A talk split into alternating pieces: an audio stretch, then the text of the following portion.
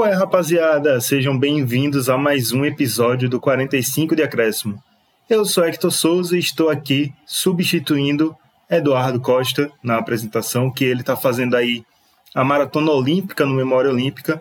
Então, se você está acompanhando as Olimpíadas e não está acompanhando pelo Memória Olímpica, vá acompanhar porque eles estão fazendo uma cobertura excelente. Dudu, Roberta e o restante da equipe lá, então acompanha tanto no podcast deles, Memória Olímpica, como também nas redes sociais, que a cobertura está bem massa, as Olimpíadas também estão bem massas, certeza que vocês estão acompanhando aí.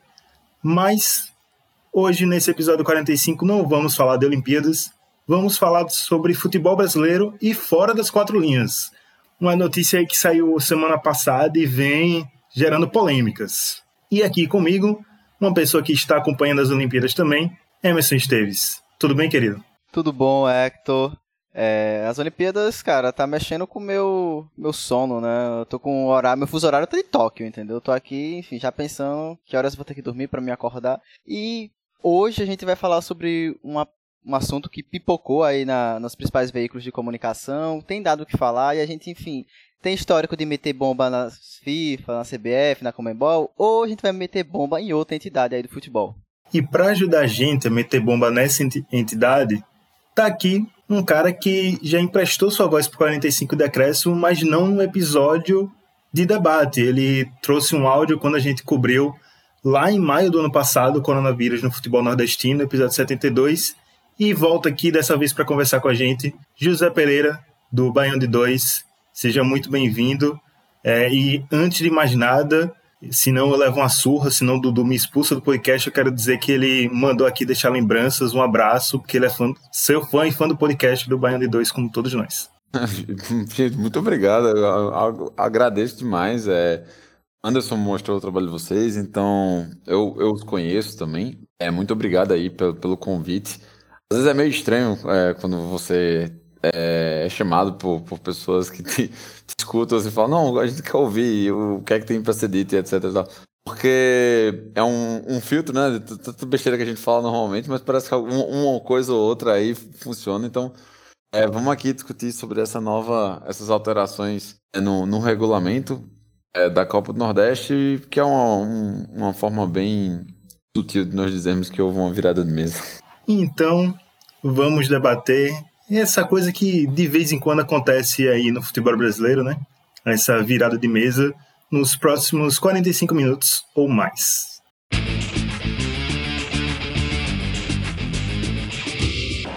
Vai terminar! Vai terminar! Se o próximo fizer, o Palmeiras é campeão. Mano, toque de cabeça! Bateu Gabriel!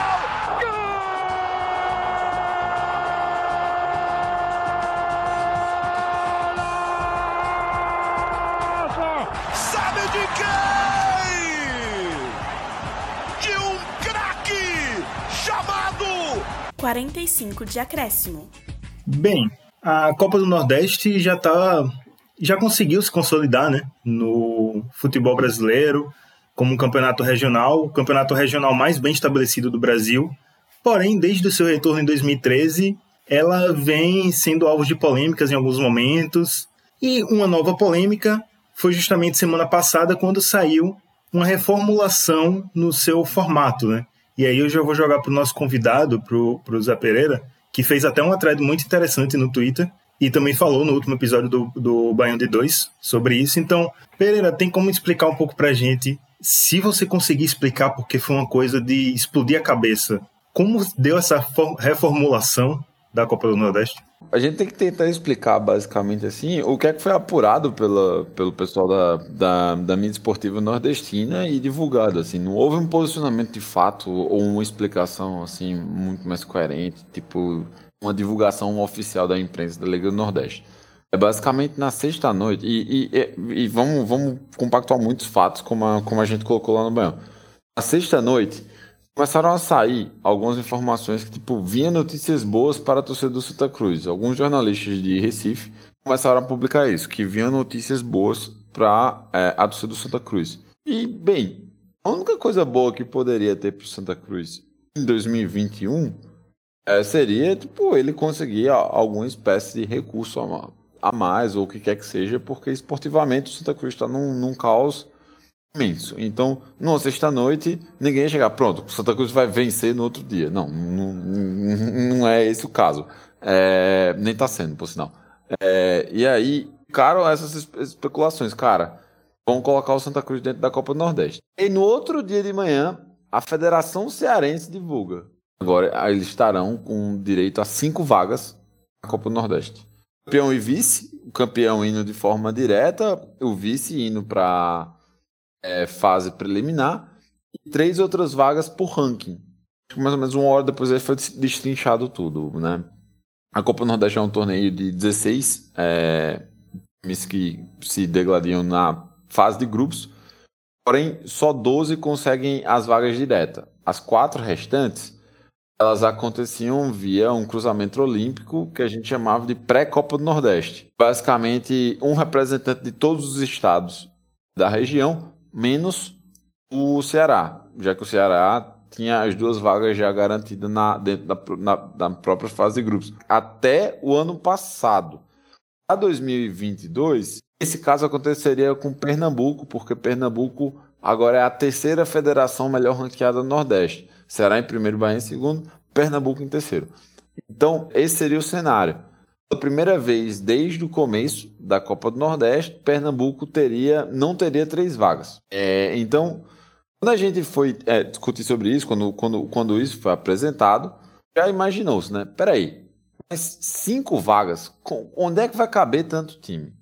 Porque se antes eu tinha uma disputa de 8 para 4, com, como é que isso funcionaria? E aí rolou a explicação. Ao invés de serem oito times disputando por quatro vagas, agora seriam 24 times disputando por quatro vagas.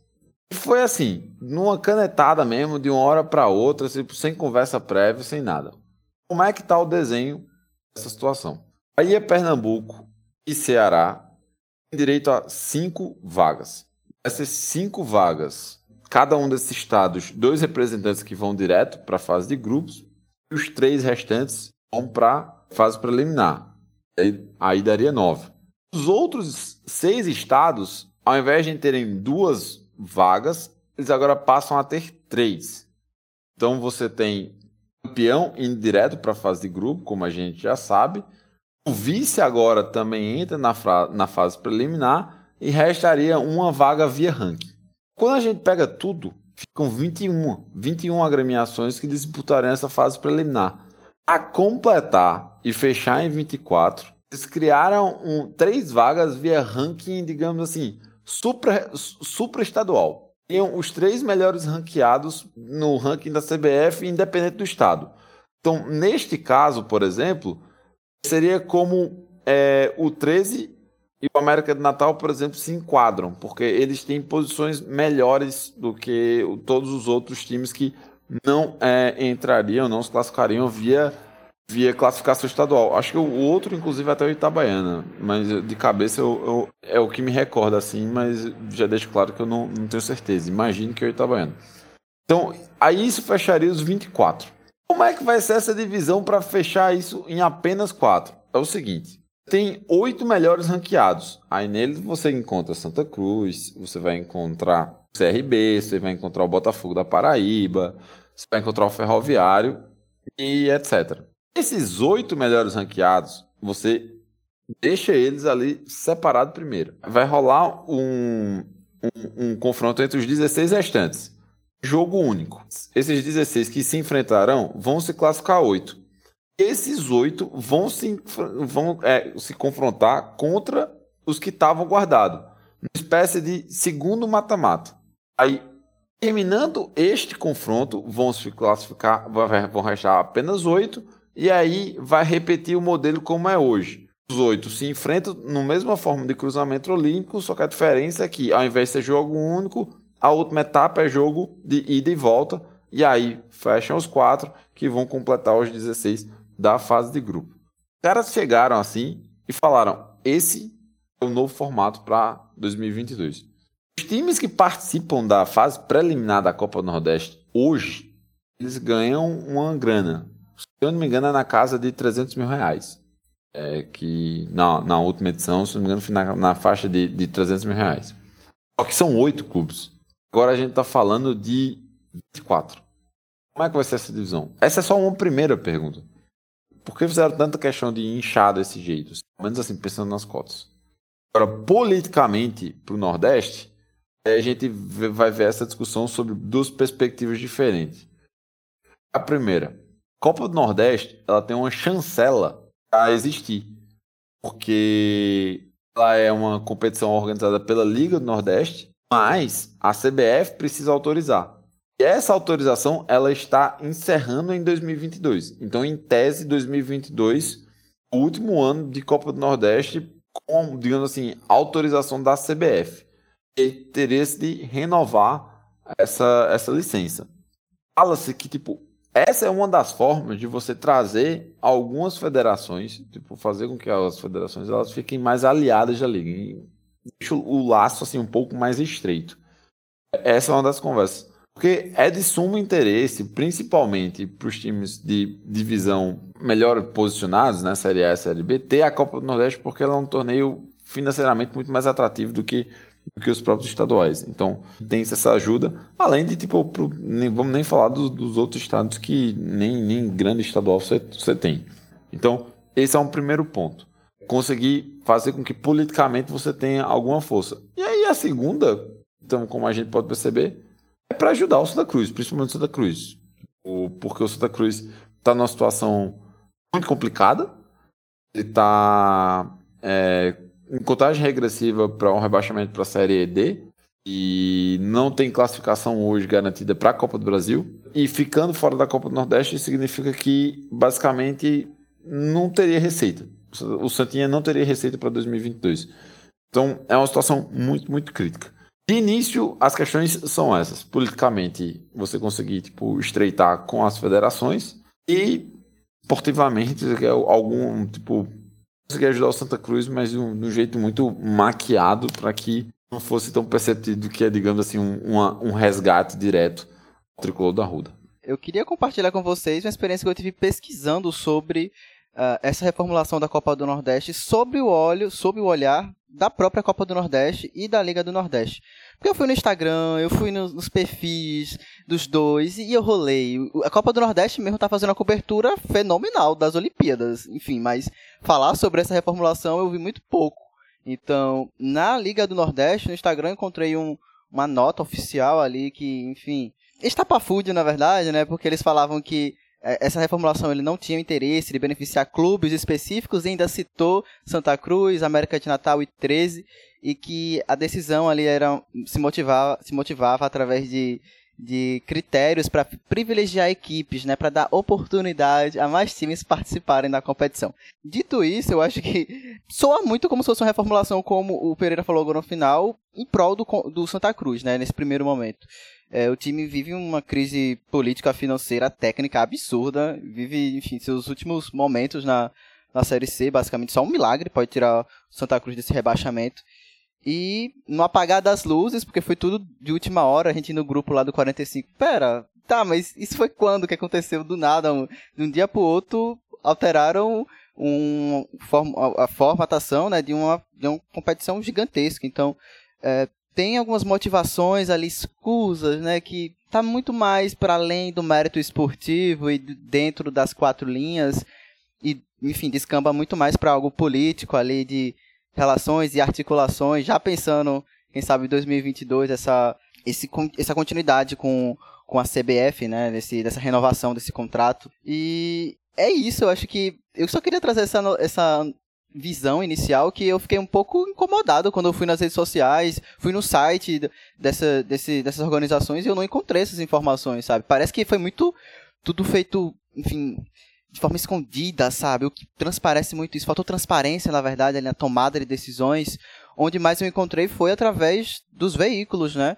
Sites nordestinos é, repercutindo essa notícia. Então, eu acho que isso já diz muita coisa sobre quem privilegia, com que intenção isso aconteceu, agora nesse momento, por que já ser em 2022.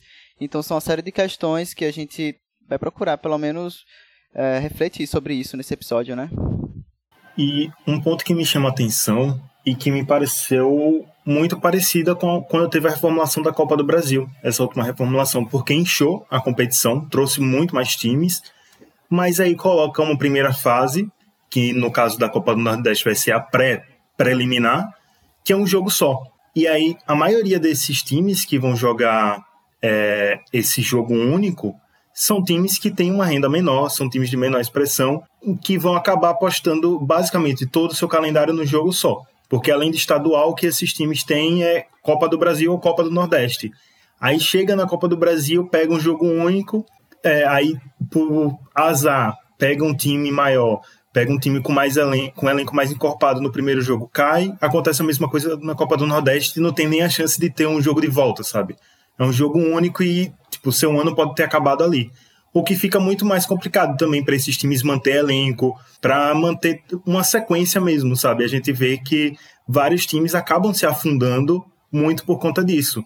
O que poderia também acontecer justamente com o Santa Cruz caindo para a Série D. Poderia conseguir não manter o elenco e aí se envolver em dívidas e acabar não mantendo essa constância e caindo cada vez mais, sabe? Então, assim, é, bem como vocês falaram, são falta muita transparência e fica bem perceptível a quem quer ajudar, né? E não é de hoje, né? Essas mudanças bruscas para ajudar alguns clubes, porque não é a primeira mudança, né, Pereira, que tem no na Copa, no formato da Copa do Nordeste desde quando voltou 2013 e sempre que tem uma, uma mudança dessa, principalmente quando é da noite para o dia, você vai olhar ali nas minúcias, ou tem alguma coisa política envolvida, ou tem algum clube grande que ia ficar de fora e acaba entrando por conta disso, sabe? Não é só uma questão de participação. Vamos lembrar que a participação automaticamente remete a ela uma questão financeira também. Por quê? Entendamos o financeiro pelas vias tanto no repasse das cotas para o clube participante, quanto para a capacidade que aquele clube tem de gerar, de gerar venda da Copa do Nordeste como produto.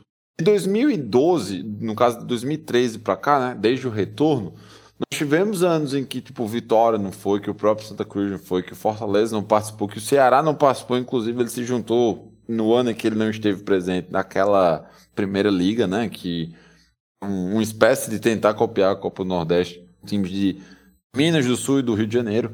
Então, assim, você teve, você teve esse, esse, esse, primeiro lado, garantir isso, porque esses clubes eles têm uma torcida maior e automaticamente por ter uma torcida maior eles vão gerar mais, mais venda, né? vão gerar mais consumo da, Copa do Nordeste.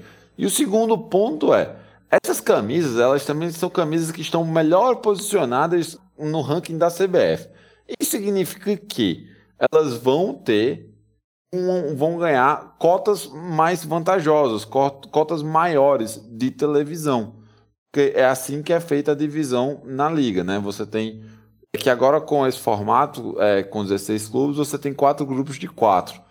Até 2017, quando eram quatro grupos com ou cinco grupos com quatro clubes, eram quatro grupos de cinco.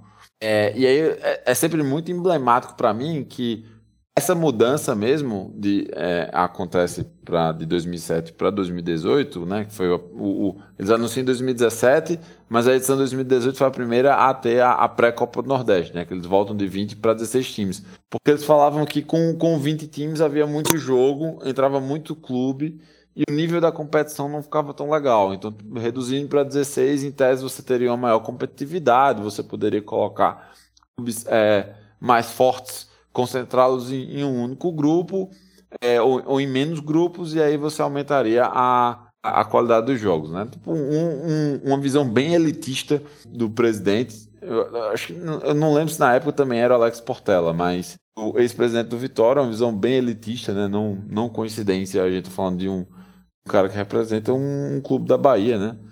E como a gente sempre fala no Baiano de Dois, a gente tem a, a percepção do o entendimento dos cartolas do Cepeba que são uma espécie de eixo interno da gente. Você tinha essa questão é, do, da, da divisão. E nada mais afrontoso ocorreu quanto em 2016 o ABC ficou entre uns cabeças de chave.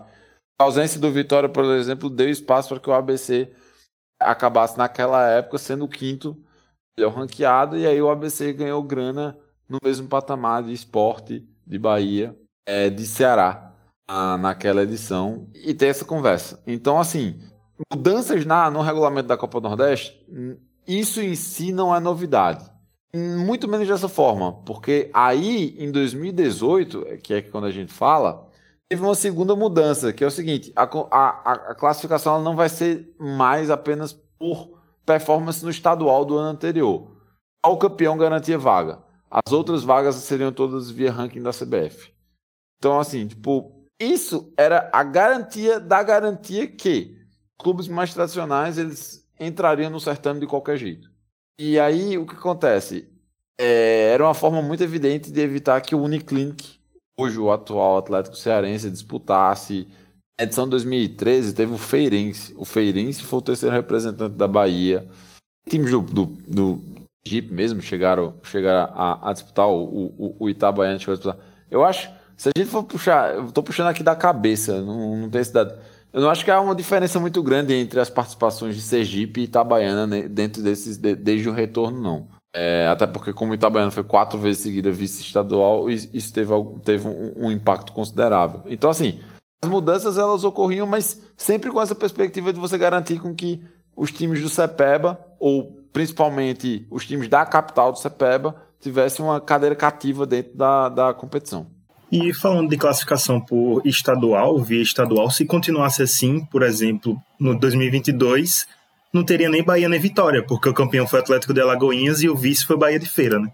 Então, já dá para ver por aí como é. Não teria mesmo, porque nem para semifinais eles foram, não é isso? Aí foi nas quartas e o Vitória foi na fase de grupo mesmo ainda. E Pereira falou de, do CEPEBA, para quem não está familiarizado, é Ceará, Pernambuco e Bahia que é considerado, vamos dizer assim, o eixo dentro do futebol nordestino.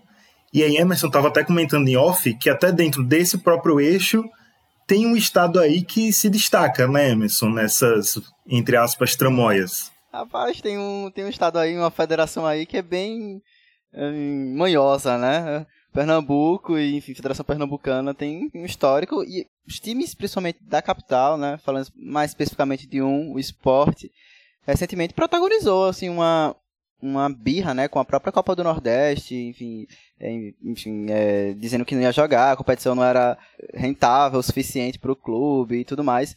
E isso durou acho que dois anos, se não estou enganado, 2017, ali 2019.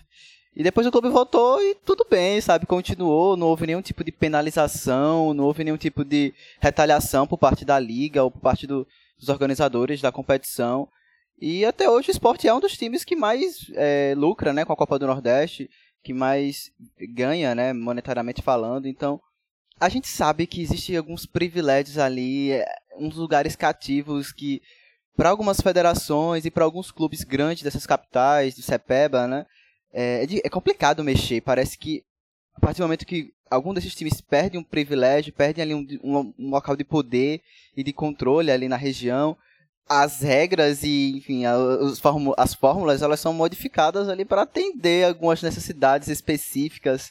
E aí um ponto que eu sempre me questiono é o valor esportivo por trás dessas escolhas, né? Porque é, a gente sabe que essas entidades, elas seguem ali interesses econômicos, políticos, mas dentro de campo, nas quatro linhas, o, o mérito esportivo tem que ser respeitado em algum grau e a gente se questiona muito em relação a isso, né? Uns times que vão muito bem no campeonato estadual, que tecnicamente, a partir desse, desse bom desempenho no estadual, eles se classificariam de forma direta né, para a fase de grupos. Agora pode se ver em situações em que times que vão muito mal no estadual conseguem a classificação através de um ranking da CBF, que enfim, tem aquela questão de pegar os últimos cinco anos e a performance ali do time em grandes competições no cenário nacional. E é interessante notar isso, né? Em como a gente vê é, uma reprodução de certas desigualdades aqui no futebol nacional, né? Se a gente pega pensando o eixo sul-sudeste nordeste, dentro da própria região, dentro ali das organizações, dentro dos clubes das federações, existe de forma muito nítida, né? Essa, essa, esses privilégios e a manutenção e, enfim, o esforço para manter esses privilégios. Então, é, a gente vai ver como vai acontecer isso na prática.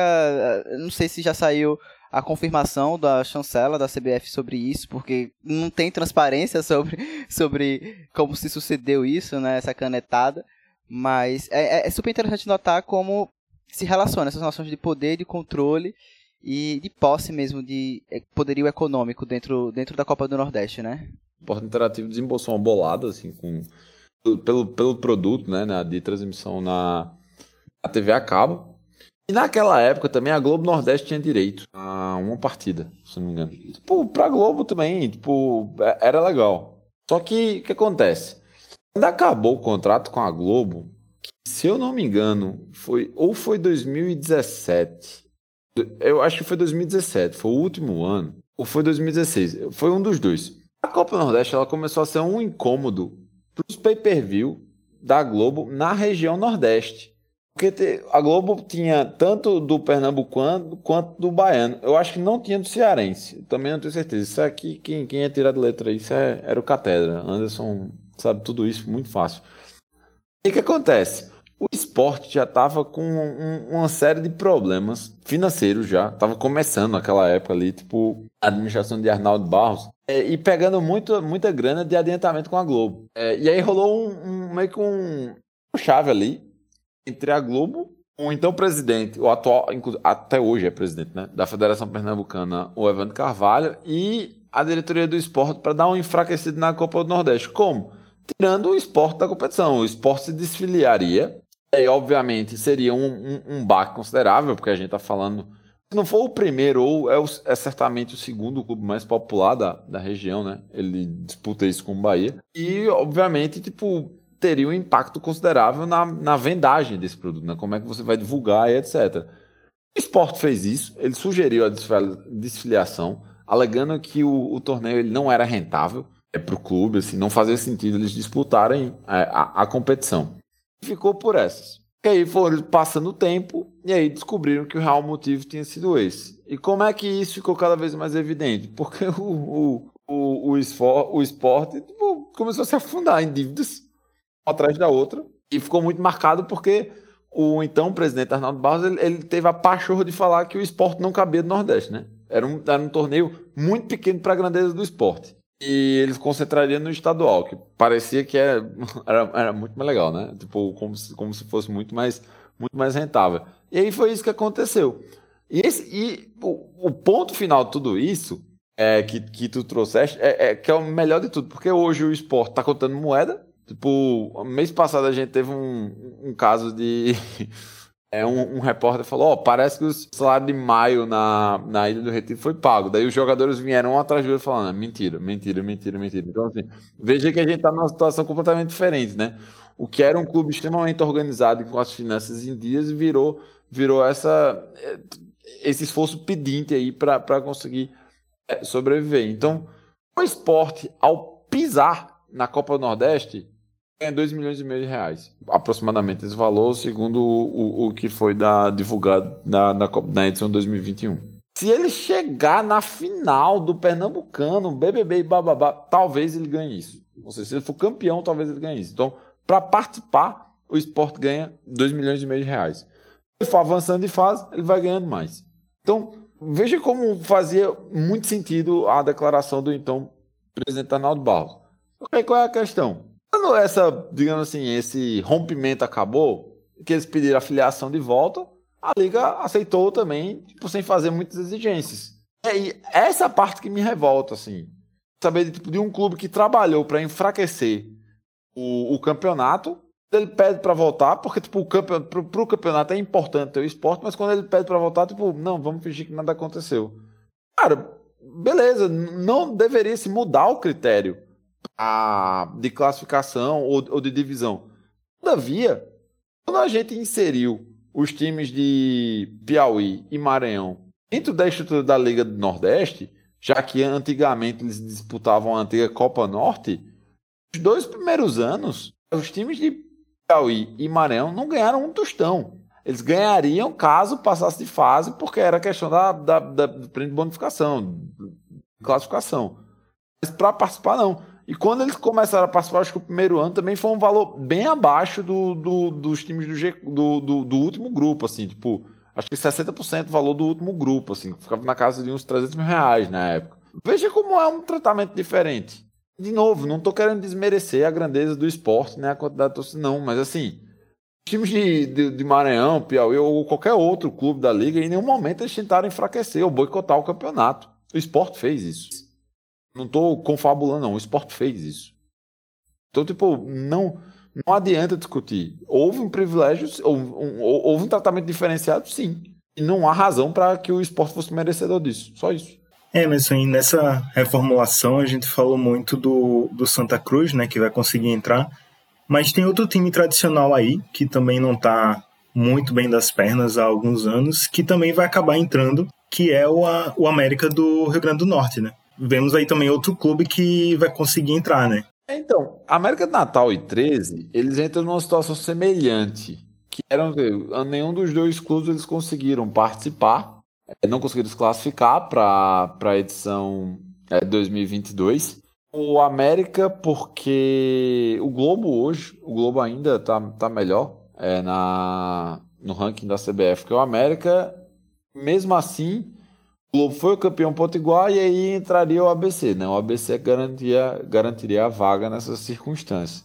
13 é a mesma coisa. 13 foi eliminado na. Vou, vou chamar de quartas de final. Nas quartas de final do, do Campeonato Paraibano. É, ou seja, tinha uma ruma de time aí na frente. Só que se o Botafogo fosse campeão, eles entrariam porque hoje eles são melhor do que o Campinense na, no, no ranking da, da CBF. A Raposa foi campeã. E aí entraria só o Botafogo. De fato, há um benefício sim para esses dois clubes. Mas financeiramente falando, a gente ainda não tem ideia do que, é que vai ser. Porque entra naquela questão, você tinha um valor de aproximadamente 300 mil reais dividido para 8. E aí, qual vai ser o valor agora para a gente dividir entre 24? Então, sim, há um benefício esportivo, há um benefício do clube falar que está podendo disputar a preliminar da Copa Nordeste, etc.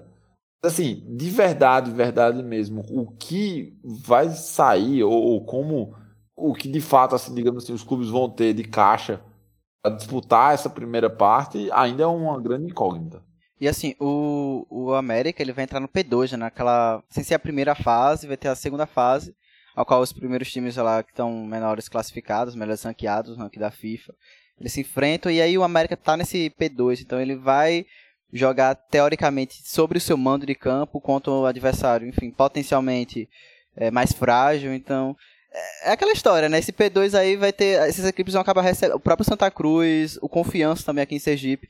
O ABC, o ABC vai disputar essa primeira parte também, né? Então, esses times vão receber para um jogo único, tendo que vencer em casa. Então, acho que, mesmo estando em situações complicadas, como o caso do Santa Cruz, o próprio América também, é, para esses times, tendo um, uma estrutura maior que esses outros é, clubes, assim, que, enfim, menor expressão, clubes do interior dos estados que são fora ali de Cepeba, talvez eles ainda tenham uma vantagem, né? Talvez eles, eles consigam, enfim, confirmar esse favoritismo dentro de campo e se classifiquem para um, uma possível terceira fase. Então, me parece que eles sim são beneficiados realmente, mas a nível financeiro, como o Pereira falou, não dá para saber ao certo porque não, não foi explicado, né? Não foi dito. Então o raciocínio tá certo. É isso mesmo. A gente não sabe hoje o que é que os clubes vão, vão receber. Porém, a liga ela tá vislumbrando assim, tipo, ela prefere sempre o América de Natal passe de fase e disputa a fase de grupos do que o Globo. Com o Globo ela não vai vender pay-per-view. O Globo não tem torcida assim, tipo, Ceará Mirim é, é um, além de um clube muito novo, de uma cidade assim, tipo, perto ali de, de Natal, não tem, não, não tem torcida. Então, assim, tipo, como é que ela vai vender pay-per-view com os torcedores do Globo, entendeu? Assim, o recado é esse também. Não é do interesse que tipo a Copa Nordeste seja culpada por clubes assim que você que não vai consumir. Então assim, a, a lógica de você sempre colocar essa esse posicionamento via ranking, muito pensando nessa condição. E tem um outro porém, que é o quê? Também achando que você pode facilitar o caminho desses clubes. E assim, vamos lá, vamos, vamos ser bem sérios, como a gente já trouxe aqui o resgate do Santa Cruz, a tentativa de ajudar o Santa Cruz, não é só de tipo de colocá-lo em posição para disputar. De colocar em posição de disputar e acreditando que eles passem de fase, que eles se classifiquem, entendeu? Então, se, se eles perderem, que percam para um ABC da vida. Essa é a mensagem que a Liga quer passar. E por isso que eu acho que o argumento que eles usaram ali na, no próprio anúncio, né? De que, ah, vamos beneficiar o maior número de clubes, ah, nossa intenção é que tenha mais equipes jogando a Copa do Nordeste, história pode boi dormir no final das contas, né? A gente percebe que é, é a busca, na verdade, por, por, garantia desse privilégio, não apenas da participação, mas que a participação resulte, na verdade, né, se transforme em um, em um aporte financeiro para a própria Copa do Nordeste através da venda de, de da transmissão, do PPV, enfim, é, é, é, engraçado, é muito é embrólio, né? É, vem muito a calhar, eles falaram que eles estão ajudando agora. Em, 2019, em 2019, o América do Natal não disputou. O Penense não disputou em 2019 também. Time tradicional, né? Eles vão falar, não, é time tradicional. O Sergipe, em 2018, ele não disputou. Em 2019 ele disputou. Em 2018 ele não disputou. Entendeu? Aí, tipo, vamos. Aí a gente vai pra. No, no Piauí, o River não disputou em 2019, foi só o Altos. Então, assim, tipo, os tradicionais, você tem espalhados nesses estados, assim, a torta e a direita. E esse é o ponto, assim, que, que a gente martela tanto. Então, dizer que tá ajudando esses clubes agora, é só, digamos assim, flecha de ferro, ou então para dar uma, uma, blindada, assim, básica, só que com tá blindando com... com não, não, não, é com, com, com vírus, não, é com um pedaço de plástico mesmo, meio, meio mordido, inclusive. Pra não dizer que estão beneficiando Santa Cruz. Porque e isso aconteceu em diversas outras edições. Clubes, tra clubes tradicionais sempre de deixarão de participar da Copa Nordeste em algumas situações, porque você tem uma classificação desportiva, de rendimento do, do, do ano anterior.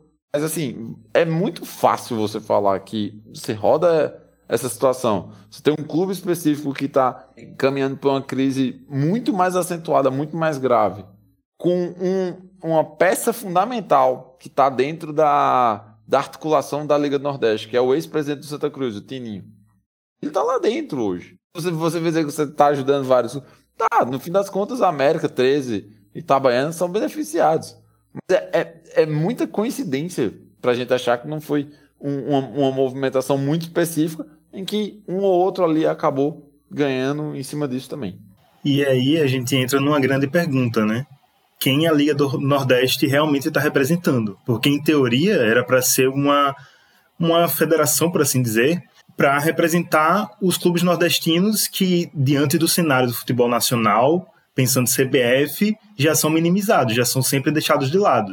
Se você for olhar para a cobertura de mídia é, lá de São Paulo, por exemplo, falar do, da campanha do Fortaleza no, no Campeonato Brasileiro, até hoje, para eles, Fortaleza é uma surpresa, sabe? Fortaleza já está aí há anos e para eles ainda é uma surpresa, o Ceará ou o Bahia. Aí vem a Liga do Nordeste, que em teoria era para fazer isso, e quando a gente vê dentro do Nordeste, acaba beneficiando aqueles que sempre tiveram lá em cima, sabe? Que estão na Série A ou que em algum momento tiveram na Série A, como por exemplo o Santa Cruz, e alguns times que estão tentando subir, tá liberando, tentando pegar o apoio. Eu pego, por exemplo, Confiança, que tenta ali pegar um apoio da Liga do Nordeste, mas ainda não consegue, porque é, olhando financeiramente, um Sergipe não vai trazer tanto público, tanto dinheiro para a Liga do Nordeste como Pernambuco, como Bahia vai trazer, sabe? Então aí também entra nessa questão, sabe?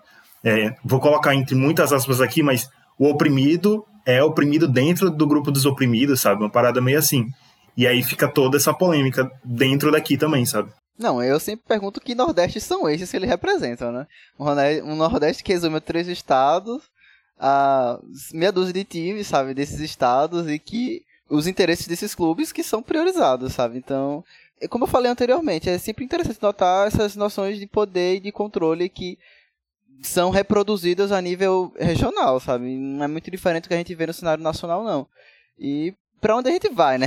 Eu acho que o cenário tende muito a se estabilizar, porque, enfim, é, é, é essas articulações que são montadas com essas federações não são acaso, por exemplo, que aconteceu com o esporte, o que aconteceu agora com Santa Cruz, os benefícios uh, contínuos ali uh, para os times, enfim, Cepeba. Então, é, é, é, um, é um cenário que se desenha para isso mesmo, sabe? Que todo time ali que foge desse, desse grupo, foge desses, desses estados, vão ter que comer dobrado, sabe? Vão ter que é, trabalhar dobrado para conseguir um algo mais. Porque se for esperar um, um aporte, né? Um, um auxílio muito mais direto da, da, da, da, liga, eu sinceramente não sei se vai acontecer, sabe? Não sei se vai acontecer.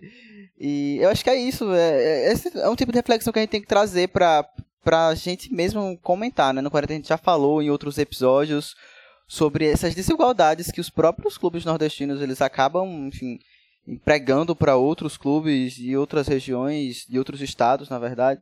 Então, é interessante notar o cenário, sabe? É interessante notar o cenário e ver os movimentos que vão se desenhando a partir de agora.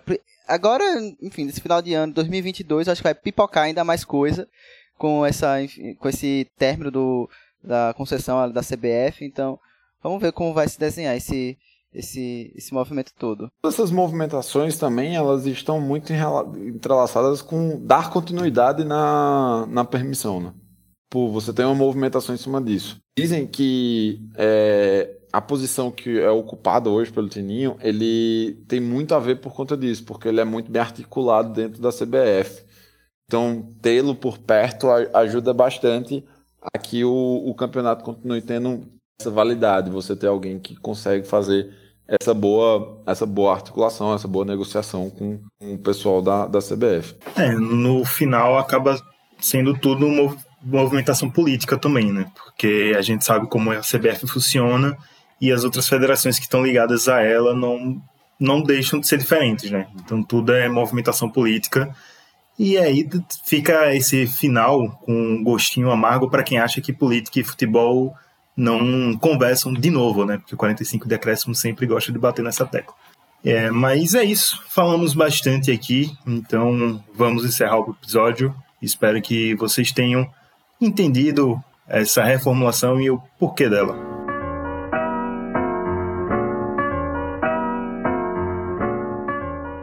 Bem, foi mais um episódio do 45 de Acréscimo. Emerson, muito obrigado pela companhia, pelo debate e até semana que vem.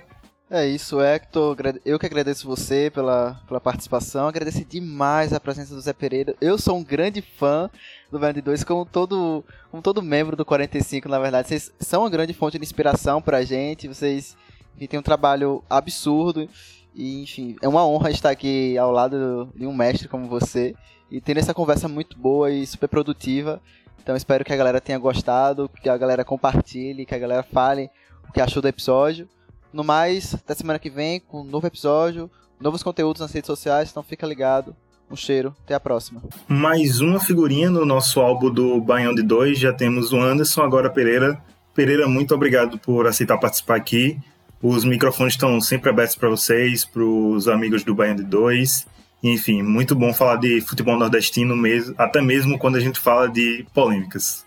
Abraço. Ah, não existe futebol sem polêmica, né? E quando ela tá desse jeito, nós, nosso dever é conseguir esmiuçá-la para que todo mundo possa entender da, da maneira mais clara possível. Eu que agradeço a você o convite, Hector. Prazer conversar contigo também, Emerson. É, me sinto lisonjeado por, por todas as palavras doces que vocês proferiram para mim agora. E, cara, sempre que vocês acharem que a gente possa contribuir de alguma forma, só mandar lá o, mensagem, você já tem meu contato, pode mandar lá a mensagem que tipo, se tiver condições, tempo e etc, pode contar com, com a minha participação. É sempre um prazer aqui estreitar o, os laços entre a, a podosfera futebolística nordestina. E muito obrigado a você também que nos ouviu até aqui. Nossas redes sociais você já sabe, e se não sabe, arroba 45 decréscimo, tanto no Twitter como no Instagram. Estamos em diversas plataformas, pode ouvir indicar a gente na plataforma que você quiser. Semana que vem a gente tá de volta com mais um episódio. É isso. Tchau, tchau.